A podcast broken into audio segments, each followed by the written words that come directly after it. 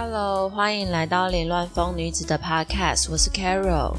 本来前两天要录的 Podcast，结果因为又感冒了，然后就不太舒服，也没有什么声音，所以拖到今天才录。不知道为什么又感冒了，而且前一次的好像才刚快要好了，结果这次又感冒，然后这次比前次还要严重，可能是因为温差太大，就是在外面的时候天气很热，然后进到室内有冷气的地方的时候又很冷，所以又感冒了。希望大家都好好保重身体，不要跟我一样一直感冒，然后感冒又好了又感冒一次。最近因为裴洛西来台湾这个新闻闹很大，然后中国不是也开始有一大堆演习、军事演习这样，我就想到之前俄罗斯跟乌克兰开战的时候，不是很多人就说可能中国会趁这个时候攻打台湾，然后那时候我就觉得，哎，这个可行性真的蛮高的耶。那我到时候要逃跑的时候该怎么样逃？我要带什么东西逃跑？总不可能带台币吧？然后我就想说，我是不是应该要把我所有的财产拿去换黄金？因为黄金在世界各地都可以当成就是金钱使用。结果我就跟我爸妈讨论这件事，我爸就说：“你逃跑的时候带黄金逃太重了，不切实际。”然后我就算一算我所有的那个财产去换黄金，搞不好还不到外面那个一条黄金这么大。所以其实换黄金是蛮可行的，我可以带着那小小一个东西就可以逃跑了。然后最近我又再去查了一下，好像真的蛮不错的，就是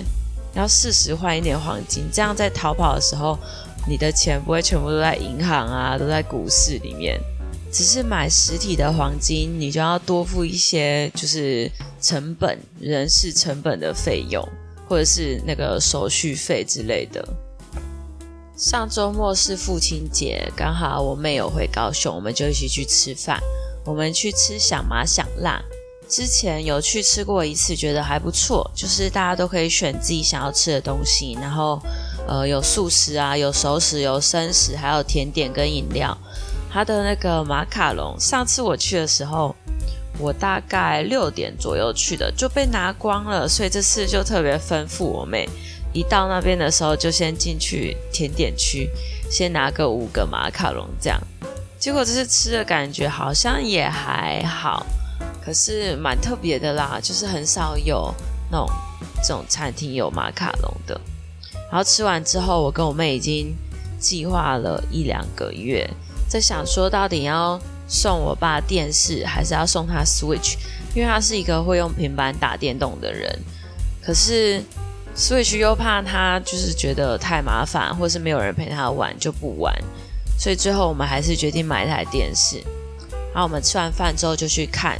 看有哪一台电视。我妹是有先去看好了，她说好像 Samsung 的不错，因为它的作业系统是自己写的程式，就是不是跟 Android 一样的，然后就比较不会有问题之类的。我不知道，不清楚，反正他查好我们就选。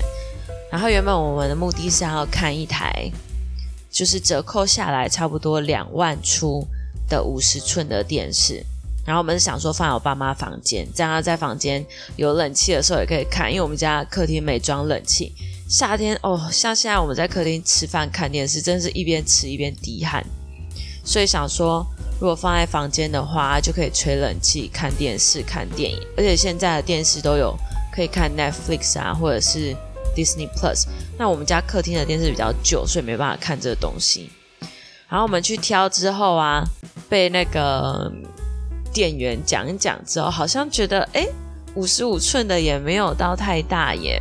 然后又换了一个那个 QLED，好像比较强，就看起来比较清晰的东西。换了另外一台，感觉好像也不错，而且原本它升级到 QLED 大概差个八千块左右。我们就觉得，嗯，原本预算两万出，一人一万，差八千块，一人再多四千块，好像就可以提升到另外一个 level，也不错。